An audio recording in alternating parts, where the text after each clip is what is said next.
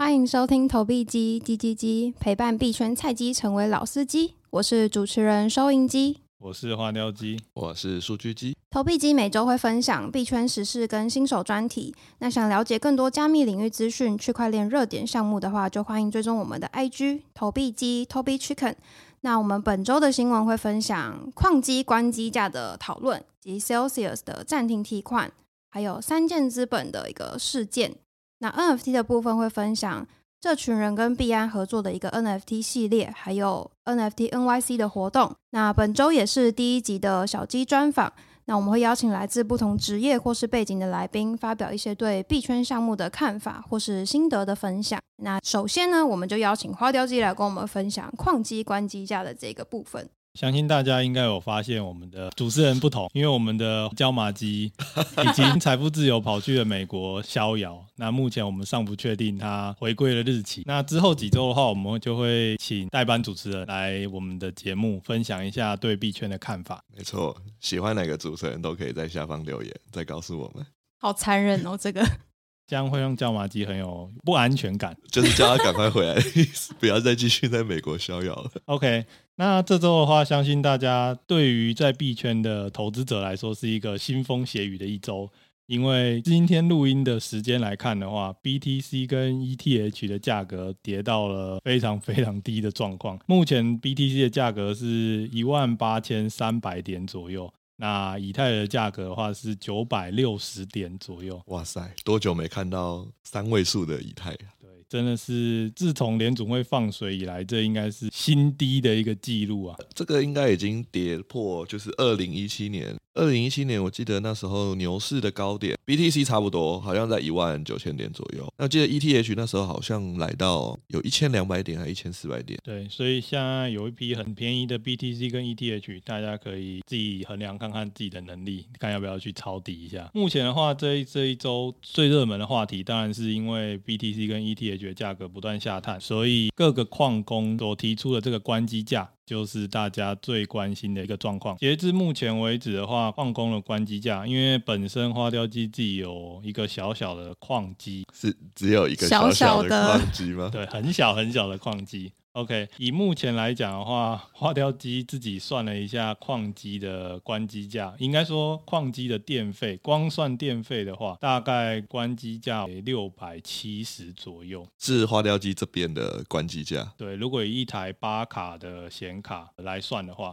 呃，更新一下花雕机这边的设备状况。那花雕机这边的拔卡的话，是主要由三零六零 Ti 和三零七零所组成的一个矿机。算了一下电费以效率的部分以后，那关机的价格大概会是在六百七十。呃，科普一下给比较没有这方面概念的小鸡们，如果关机价的意思的话，就是说，因为我们在做这个矿机的挖矿的时候，会有一个要付电费的这个状况，每个月还是要付电费给台电。所以如果你每个月挖出来的以太价值没办法去支付这个电费的话，那就是亏本。那我们俗称的就是亏钱的生意没人做，所以这时候就会造成很多矿机要决定去关闭。哎，那花雕机如果跌破六百七，你还会继续挖吗？OK，那这个部分的话，就是一个比较 tricky 的地方，就是因为以太的关机价它其实是算力跟电费的动态平衡，所以即使电费真的到了六百七十的话，那你还要考虑另外一个关键的因素，就是算力的难度。因为越多的以太矿机关闭的话，那就代表你挖到了以太的一个算力难度就会越来越低。也会增加你以太产出的一个量，所以我们可以说，以太关机价的话，会是一个算力和电费的动态平衡。所以如果真的跌到六百的话，可能就是花雕机这边的那个成本价，可能就会跌到可能像是五百块。有可能会因为算力难度的降低，降低嘛，所以造成以太的产量变多，这样的话，我的关机价就会浮动。大家可以想象，就是关机价这个部分，就是它是一个浮动的价格，所以千万不要因为听到人家说，哎，以太的价格快要跌到。关机价了，然后 all in 去放空以太，因为这个以太的关机价是一个浮动的机制。那如果你听从人家说，哎，以太一千以下或者以太八百，就是人家大部分矿机的关机价，然后去 all in 你的身家放空的话，那有可能会被埋在里面。原因就是因为你没有考虑到算力难度的一个问题。OK，那大家觉得以太的最佳进场点是什么时候？大家现在会选择进场吗？还是大家会选择在观望？当然，我一定会到二零二零的三月那个价格才进场，大约一以太等于一百美金的时候，真的是要见到血流成河。对，我们现在就是看谁活得久。那只要一以太变成一百美的时候，我就 all in 去买一支 BAYC。太久了吧？你现在就可以先 all in。如果以 BAYC 现在是八十五以太，如果一百块的话，就是八千五百块。哇！二十可以二十六万台币，对啊，是一个非常好的投资诶。B A Y C 我们就可以把它比喻成什么？N F T 界的史上最贵的豪宅，应该说是第一名的 N F T 就好了吧？就是如果你相信 N F T，那 B A Y C 就是第一把交易。对，就像你相信电动车，那你不投资特斯拉的话就很奇怪。对，你相信世界会更好，那你就要买苹果这样子。这什么？为什么世界？好像不买苹果的那些人世界都很糟糕。世界第一大企业，为什么世界会更好？我要买苹果。苹果的那个理念呢？我们相信世界会更好。这样我，我不知道。那你应该要买特斯拉。特斯拉不是以环保和绿能为主要目的吗？人家马斯克都说要救地球，但是生产电动车的时候，不是也会产生很多的污染吗？我现在生产什么没有污染，对不对？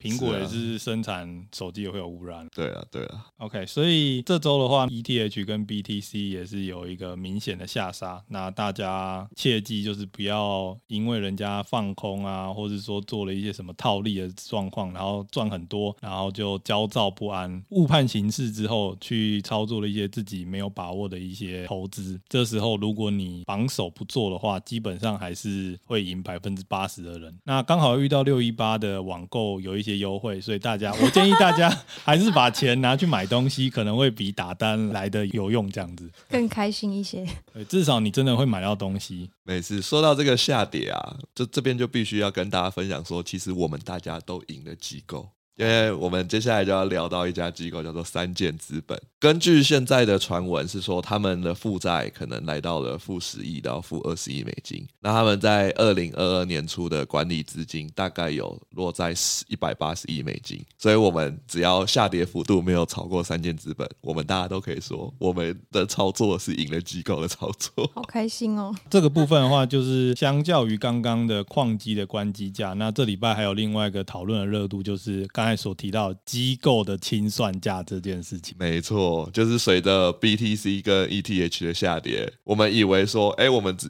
我们这种一般的交易者才会大量的运用杠杆，然后被清算，因为三箭资本它原本是二零一二年。成立的，然后他原本是在做一个量化的交易，然后他大概是在二零一七年就是进入到了加密货币圈，然后就开始做一些加密货币的投资。那相当知名的就是他们曾经投资了很多就是加密货币现在相当有名的项目，如 AVAX 啊、Near 啊、Aave 啊，然后 Terra 啊、X Infinity 这样，然后基本上它可以算是就是加密货币最。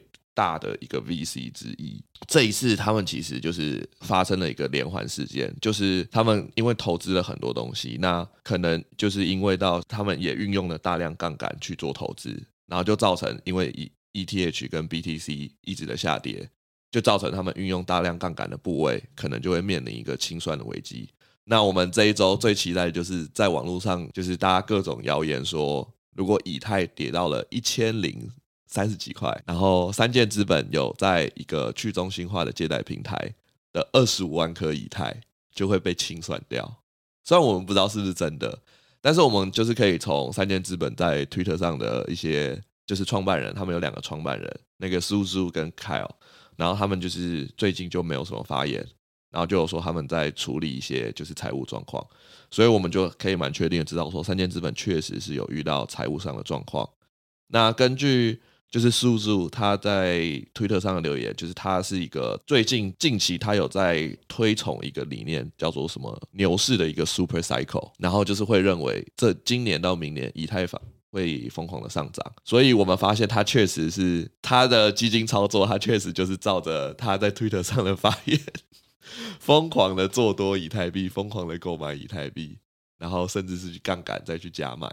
所以大家可以知道说，不是只有一般交易者会去做大量杠杆，就是连这么多元的机构，他们也会做杠杆。这时候就要讲到查理蒙格，因为查理蒙格说了一句超级有名的话，说只有三个方式会让一个聪明的男生破产。哪三件事？酒精、女人跟杠杆。OK，那主要就是跟大家分享说，只要你今天在加密货币到现在这个价格，你还没有负债，你已经赢了三件资本。你要不要针对清算价来做一下比较详细的介绍？清算价的意思就是，比如说，呃，我们可能拿了，像以三箭资本为例，他们可能就拿了二十万颗以太，然后他们就是把它质押在就是一个去中心化的质押平台，那他们把以太质押进去，然后借出可能像是 USDC，就是加密货币中的稳定币。那他把它借出来之后，他可能再去做一些就是操作。那假设他借了，比如说他在以太三千块的时候，他借了八十帕的 USDC，就是根据那当时的以太价格。可是今天以太如果跌往下跌，那等于说他一定要去，要么他就增加他以太的质押，要么的话他就要还取部分资金，因为他所质押的价值会根据以太，因为他是质押以太币，所以他会根据以太坊的币价去做一个波动。所以以太价跌，就等于说它质押的金额下跌了，那要么就要去补保证金，要么就。就是要还取部分款项，那他这次遇到的问题就是以太剧烈的下跌，就是我们今天录音的当下已经跌到剩九百多块，这时候大家就发现说，三千资本它好像没有能力去偿还，代表说他们流动性出了问题，就是他们可能是在很多个平台都有去做一个借款的动作，所以这时候我们就要再讲到另外一个这礼拜也发生事情的一个。类银行的理财平台叫做 Celsius，大家有用过 Celsius 吗？或者甚至有听过？当然啊，如果你要进以太二点零的话，一定要知道这个 Celsius。那个主持人收银机有听过吗？你刚是在想我的名字？没有，没有哎、欸，我没有用过。呃，先简单介绍一下，就是因为加密货币，大家可能先听到加密货币，可能都会听过他们说有一个很不错的利息，就是可能。稳定币的利息，就像我们上礼拜介绍的 FTS 有八趴，那 Celsius 他们就是借由这种提供一个稳定的利息的服务，然后去吸引投资人去把他们的资金放到 Celsius，然后 Celsius 就是给投资人利息。那他们怎么获利呢？他们就是把投资人放进去的放进来的利息，呃，放进来的资金，再去找到一个可以放更高利息的地方。这套系统其实在牛市没有什么问题，因为牛市加密货币其实它的金融体系还没有这么的健全，所以就有很多可以套利的空间，那它就可以给得出很不错的利息。但是大家可能今年都没有预料到，就是熊市来的又快又急，所以可能就造成 Celsius 他们没有办法再去给予如此的如此高的利息，那他们可能做一个杠杆。然后去做更风险更高的投资，才可以再去给予这样子的利息。也因为这样子，近期 Celsius 就爆炸了。他是到现在都还不能提款吧？对，他们近期就是在 Twitter 直接说，那我们要暂停大家提款。就大家可以想象，你把钱存在国泰世华，或者是说富邦银行，不能提。那他说你不能提款了，而且而且也没办法解决。对，目前就是无法解决。但这个就是加密货币，你存在所谓的就是这种 CeFi，我们组成就是中心化的一些理财平台。那这个就是它的一个风险，它就是一家中心化的交易所，就是你不知道它怎么给你利息的。呃，Celsius 的运作方式就是它是每周给息。但是你随时可以做提款的动作，就是活存的。对对对对对。然后美金稳定币是有给到八到十二趴，然后以太坊最高好像是有给到八趴。对，那它就是有两种领利息的方法，就比如说你存 BTC 进去，或者是说你存 ETH 进去，你就是领 ETH 或 BTC，或者是说你可以想要换取更高的利息，那你就是领它的平台币，就是他们有推出一个平台币。那原本可能假设你 ETH 最高领八趴，可是你如果变成你存 ETH，但是领他们的平台币，那你可能就可以领到十二趴这样子，去鼓励你使用他们的平台币，因为发行平台币，平台币本身就是他们公司的资产，所以他们如果平台币市值高的话，那对他们公司也是一件好事，而且成本相对低。刚才更新的这几个就是 Cfi 或是 Dfi 的关于清算价或是他们投资状况有一些问题，那相信。如果上礼拜听合约比较认真的一些小鸡，可能会发现说，哎，那这个不就是最好的一个放空的事件型交易吗？这边的话就要提醒大家，因为链上数据基本上都是透明的，所以你知道这件事情，那相对来讲，其实大家甚至不要说大家，就是一些比较认真在链上的分析的人，或者说一些比较大的机构，甚至一些想要狙击机构的一些小的工作室，他们其实都知道这件事情。如果你真的把清算价当作是一个不会改变的一个价格的话，那也许你会被反狙击，也就是说，假设今天如果以太你预计是九百九十是一个清算价，所以你预计说，当以太突破了九百九十往下掉的时候，以太的价格会呃没有支撑的，一直一路往下崩跌。但这时候如果有人预测了你的预测，那你的以太放空单可能就被嘎空。所以这边还是要提醒大家，虽然说放空这个策略确实是在这个事件型交易蛮推荐去做使用的。但你也要思考一下，其实有一堆很聪明的人正在想办法要嘎空这些想要做事件型交易的人。对，但是我们现在就是加密世界，它最近会就是下跌的这么惨，就是可能因为刚才讲到 Celsius，它其实在最全盛时期，在二零二一年，他们管理的资金部位，就是我们刚才有问过，就是花雕机跟那个收银机，可能比较少听到，但是它其实在欧美，它就是像一间。可能像是台北富邦这么的有名，所以他在全盛时期，他管理的资金有超过三百亿美金。然后刚才讲到三箭资本在全盛时期管理的资金也是超过一百八十亿美金，等于这两家机构的爆炸，可能就是代表说有超过四百八十亿的资金是有出现问题的。那其实对，就会造成加密世界可能一个相当大的一个危机，才会造成最近以太坊跟 BTC 好像没有任何的支撑一样，一直往下跌。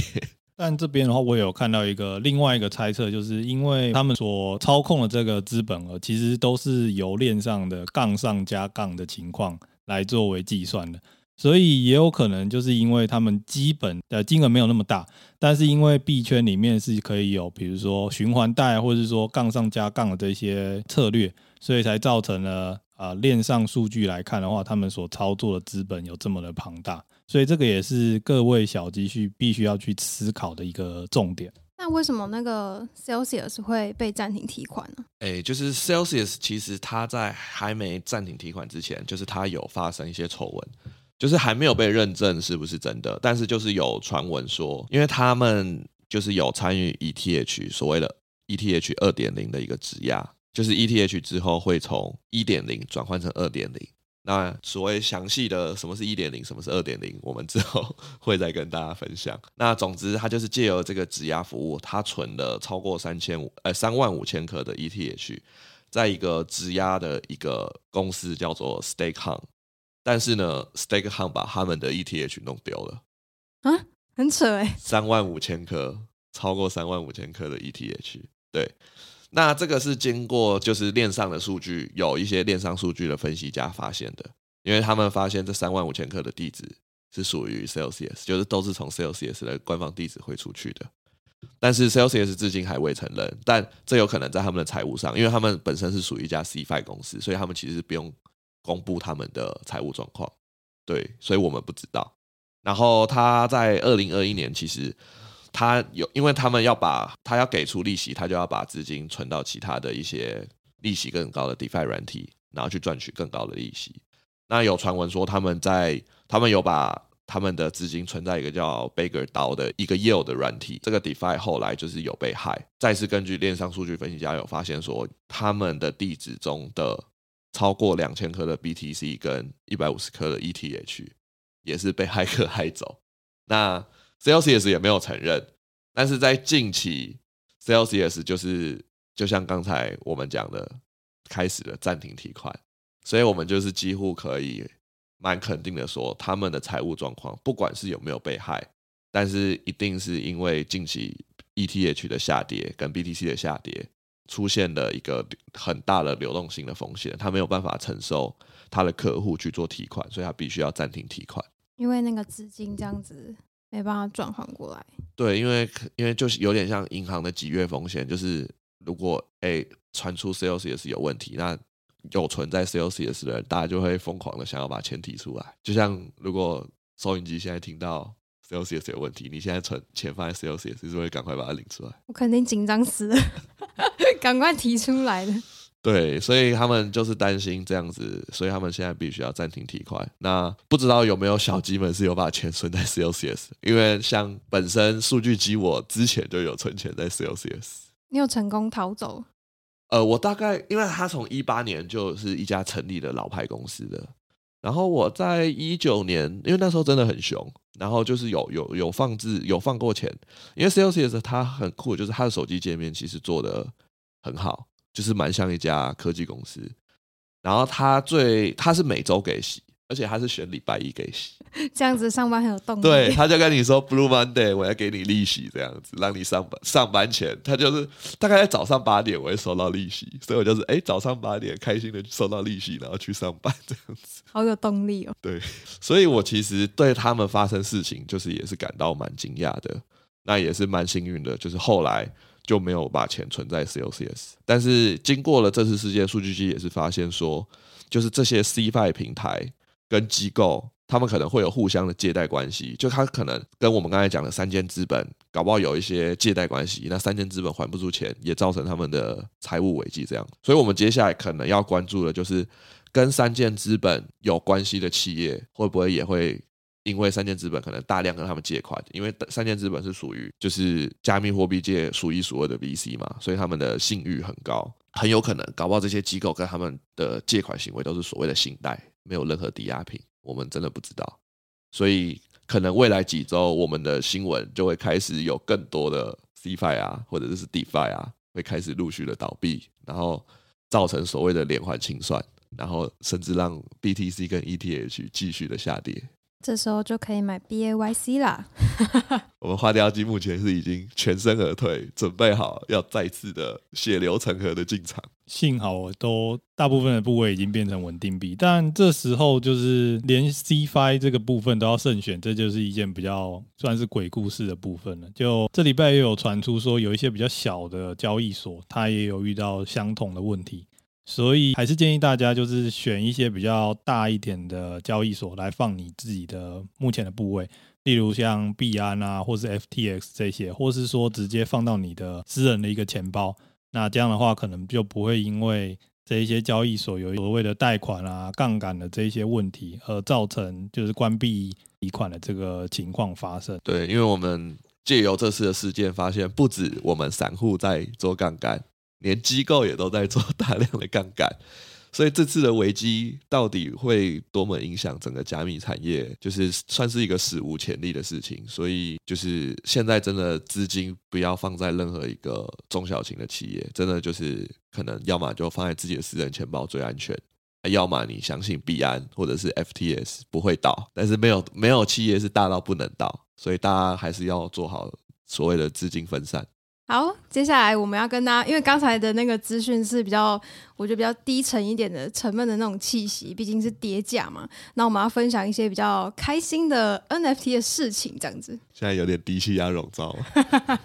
没有，我觉得这一这两周的币圈的那个整个就是一些新闻网站啊，或者是大家那个社群，都是有一些恐慌的情绪，这样子。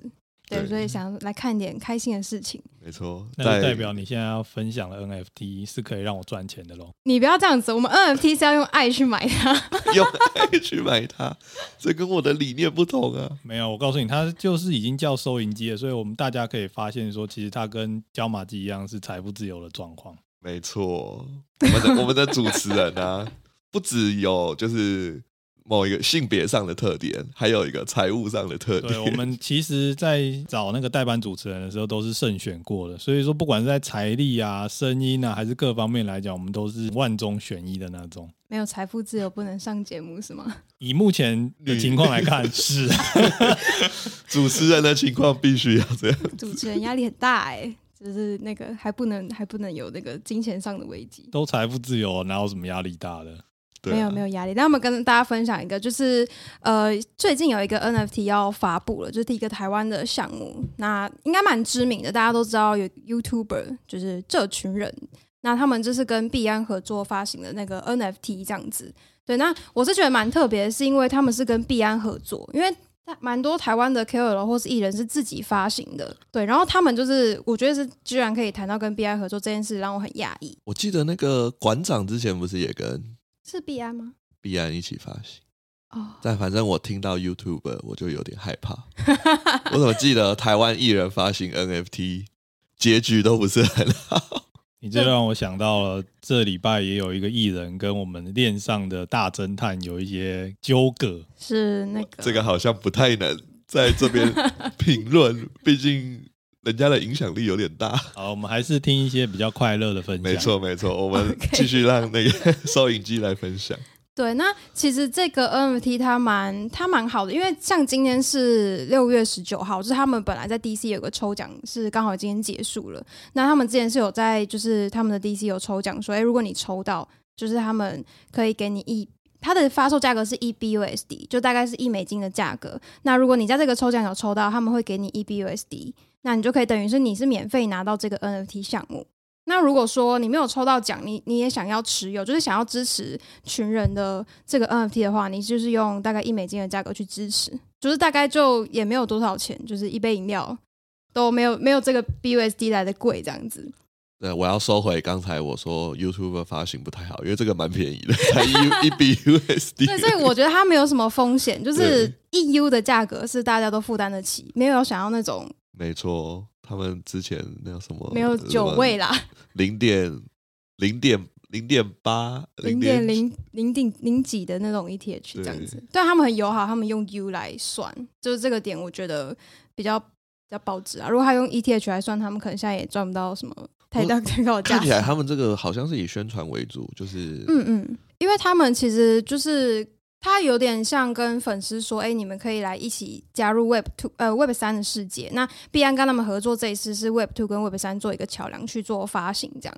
所以，所以在一些赋能上面比较多都是就是，我觉得如果是粉丝的话，就会比较开心的。比方说，你可能有机会获得他们专门为这个 NFT 项目设计的一些实体的物品。那你可以收到就是空投这样子，或者是说有一些特卡部分你抽到可以有他们影片的分润，或者是说有机会可以跟他们一起做一部电影这样子。那我觉得是因为我本身是他们的粉丝，所以我就觉得哦，这个很开心，就是会想要去支持，又没有很贵。因为过往听到很多 KOL 发的呃 NFT 都是比较偏，就是对于一些。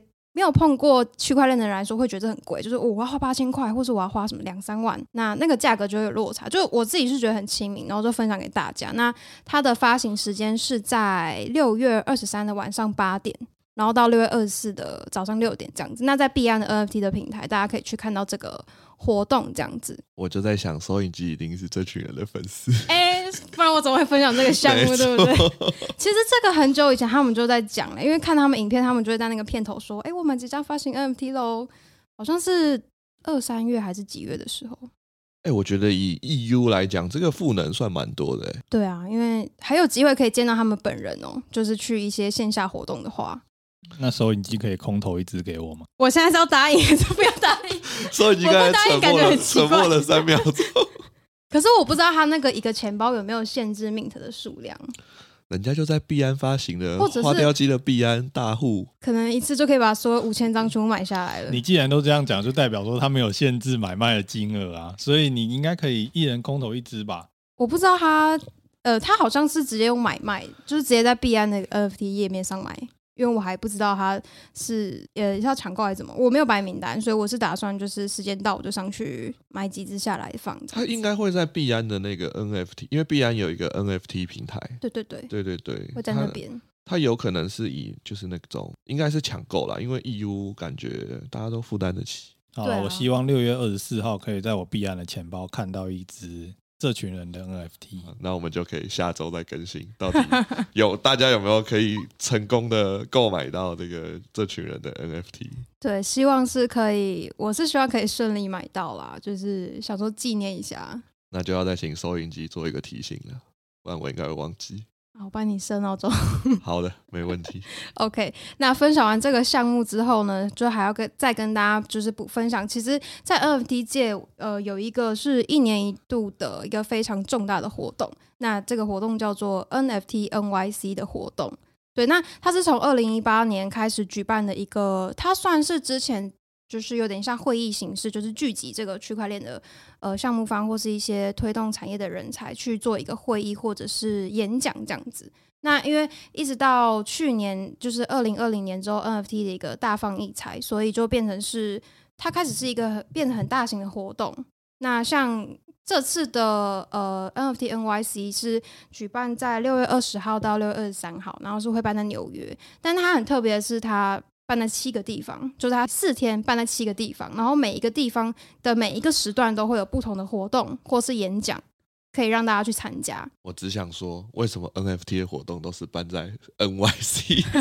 不管是村上隆还是什么 Azuki，每次都办在 NYC。看来 NYC 这种是不是 NFT 的那个重镇？对，但这个活动的话，我觉得刚才收音机少讲到一件事情，让我们可以知道说为什么椒麻鸡会离开我们这么久。那因为 这个 NFT 的话，它是有一些顶级蓝筹会招待他们的持有者前去参加这个 NFT NYC 的活动，没错。所以大家应该可以知道为什么椒麻鸡会消失了吧？哎呦，这个不就暗示椒麻鸡是？没错，有一些厉害的蓝筹项目，像是。B A Y C 啊，Doodle 啊，CoolCase 之类的，或是一些比较大型的一些艺术的呃艺术家，或者是就是名人会前往这样子。对，虽然说椒麻鸡没有明说这件事情，但其实我们都是这样猜测。毕竟链上数据是非常透明的。突然被爆料，对，其实除呃，除非你是 hold，就是这些项目的 holder，那你就可以直接去参加。但是如果你不是，你也想参加的话，你是可以买票进去的。那他的票就是呃，价格大概是落在大概八百五十美元，就是一般的门票。那你还有 VIP 的门票，大概是两千美元这样子。那如果是你们，你们会想要买这个门票去参加那个活动吗？这个我可能会哭着求椒麻鸡带我去，但是他还是毅然决然的上了飞机，所以我还很难过。那等我努力去，可以买到人生的第一个蓝筹，你就可以去了。对，有啊，以太币回到一百的时候啊，以太币回到一百，我我我等着，我准备好了，要 all in 了。对，那个花雕鸡说。以太跌到一百就买一支 BAYC，对，以太跌到一百马上买一支 BAYC。OK，我们就看什么时候等花雕机入手 BAYC，立一个 flag。当然我立 flag 以后它就会反转。我希望以太币可以就此往上涨。那你刚刚就。不行啊，等我进场啊！我现在这个数据机目前以太的策略就是六百块、五百块、四百块、三百块各挂一单。哦，以你的财力就直接买买好买满 all in 就对了。不行啊，现在买又又砍半，要我们要我们要教导小鸡们策略，分批买入。好的，没错。好，好，那以上就是两个比较欢乐的 NFT 的部分，分享给大家。对，那接下来会进到我们的专题，我们的新单元，我们的新单元叫做小鸡专访。对，那刚才跟大家分享过，就会邀请一些各个产业或者是职业的人来做一个呃访访谈，聊聊天啦，聊聊天。对，大家应该很好奇，收银机是何许人也？他现在就准备要从主持人变成受访人，超奇怪的。好，这次要受访的对象是我，我是收银机。收音机要不要先大致上介绍一下你自己的本身的背景和为什么要加入币圈？哦，好啊，因为我是其实我的背景跟币圈完全没有关系，我是设计系毕业的学生，对，然后为什么会加入币圈呢？就是因为工作的关系，就是工作上的一些职务内容有接触到币圈的项目，对，因为我工作是做。呃，设计啊，或是行销这一类的，所以大家应该知道说，就是很多行销公司在呃最近就是一直要跨往 Web 三这样子。那我们就是公司也是这样，所以那时候就碰到区块链，然后一个新世界这样子。那收音机觉得币圈是一个怎么样的世界？其实有点可怕，因为因为我不知道，就是你知道我们设计系的学生有一个共通点。就是数学不好，是这样，这样是立一个 flag，没有通，就是大概八七八成啊。那有也有那种数学超好的学生，也有我有这种朋友，但大部分我的朋友们就是那个数学啊、金融理财观念没有到非常非常的厉害。所以我们就是接触到金融或区块链的时候，其实我一开始有点懵，我就想说啊，这个这个为什么是这样子？因为我之前比较没有那种呃。比较投资的经验，这样就是买买美股，没有没有做那种投资，所以就是碰到区块链的时候，就觉得啊，这个币价怎么这么恐怖啊？你说波动度啊？对啊，就是你可能睡起来一觉，或是什么马斯克讲了一句话，或是怎么样，就会突然就是一个大大药神，或是大崩跌，然后就觉得哇，这个这个世界实在是水很深。哎，那所以收银机就是因为是工作进来的吗？嗯，但是就是你会在工作之余还想要了解币圈吗？其实我嗯、呃，其实会学，因为我不知道，我觉得年纪到了就会觉得说，好像要学一点各个投资理财的部分去做了解，然后看看自己在哪一个赛道上比较合适。可是因为我本身就是对于呃投资这块还是偏弱，所以。我们比较多可能是看 NFT，就是大家新手入场，可能一开始都是被 NFT 打到，所以就会先看 NFT 这一块，然后才开始慢慢会看到币啊，或是其他的类别。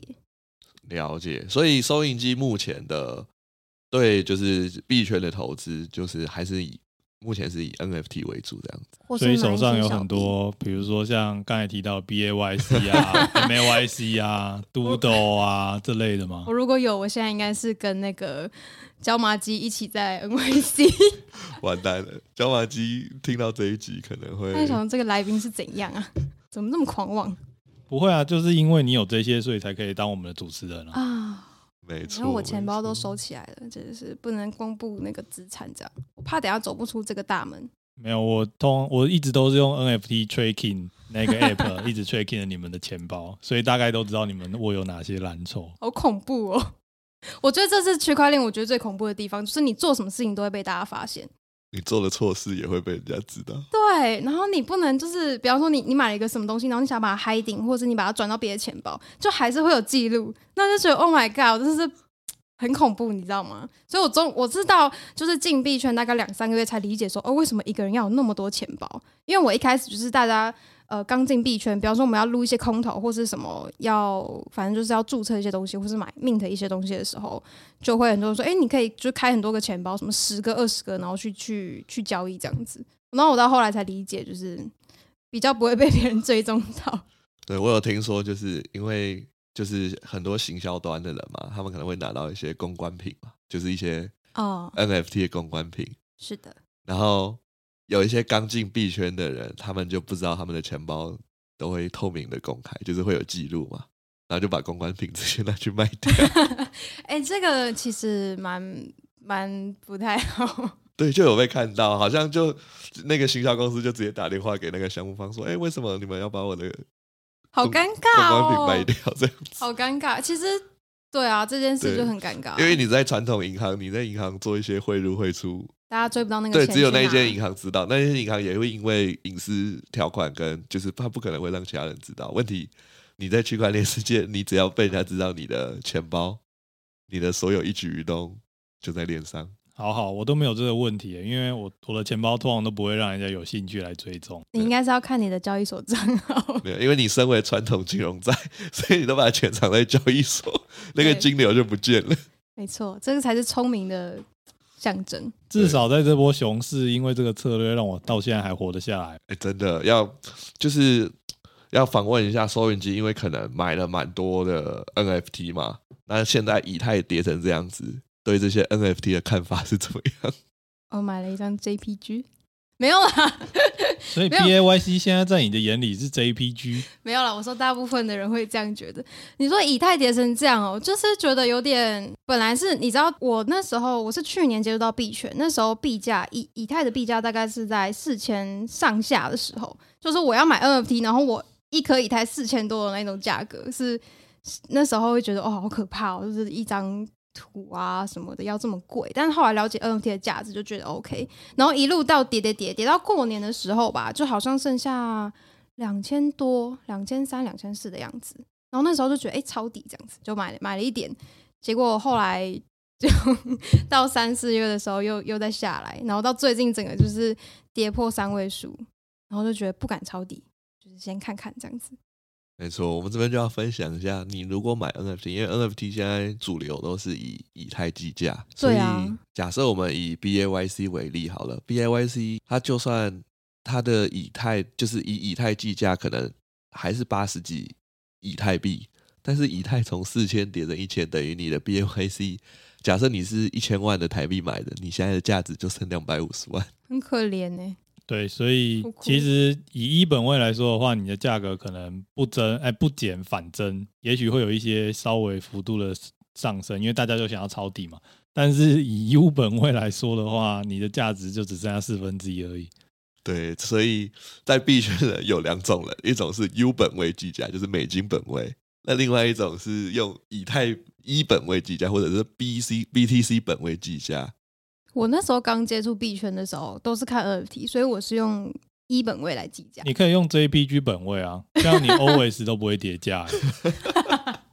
没有，那时候都用一计价，就觉得哎一很有价值，就算它跌了一点，我也觉得没关系。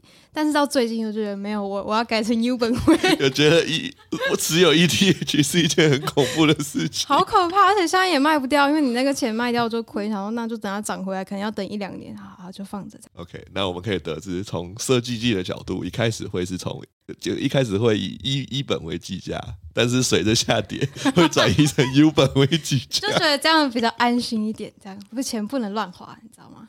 很难，钱难赚了。好，那以设计系的角度来看，会觉得说，现在我们知名的 NFT 项目哪一个最有设计感？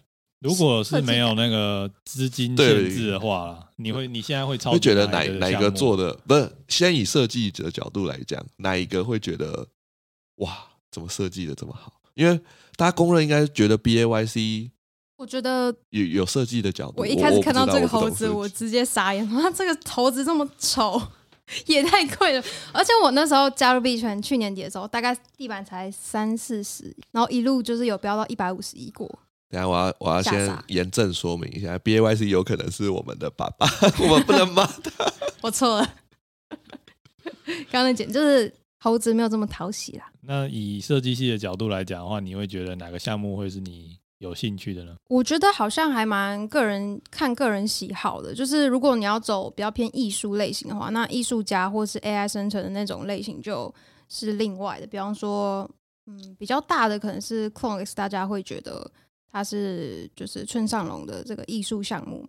那如果要走比较设计的话，因为我的喜好是比较喜欢那种。可爱或是那种插画线条分明的，所以我从一开始就很喜欢像是 Doodle 啊，或是 Cool Cats 这样子比较可爱的类型的呃项目，对，哦、或者是说，哎、欸，那以村上隆的，因为村上隆不是最近有发了一个小花吗？嗯，那你觉得小花有设计感吗？小花蛮可爱的，而且小花很知名。我知道，因为村上隆很多的服饰品牌都会放上小花的一些特征。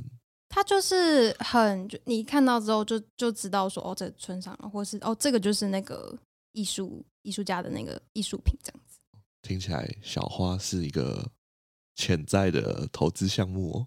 小花最近不是空投了吗？招财猫，哎，招财猫意外的值钱呢。但招财猫看起来就是你会去买吗？不是啊，我我想要被空投啊。你不是之前要买吗？还是那时候是还没有还没有动作就？就被空投，就来不及。你你现在也来得及啊！你就直接去买一只小花，然后外带一只，就是招财猫不就好了？对啊，现在就要变成买两只啊！还好吧，心反正你现在心情上会受影响。反正你现在把大部分的那个 NFT 或是一些资产都变换成以太或是 U 了，所以现在你手上应该一堆一啊，一堆一嘛，一堆一听起来不太好，一堆 U 听起来不错，一堆一听起来很惨。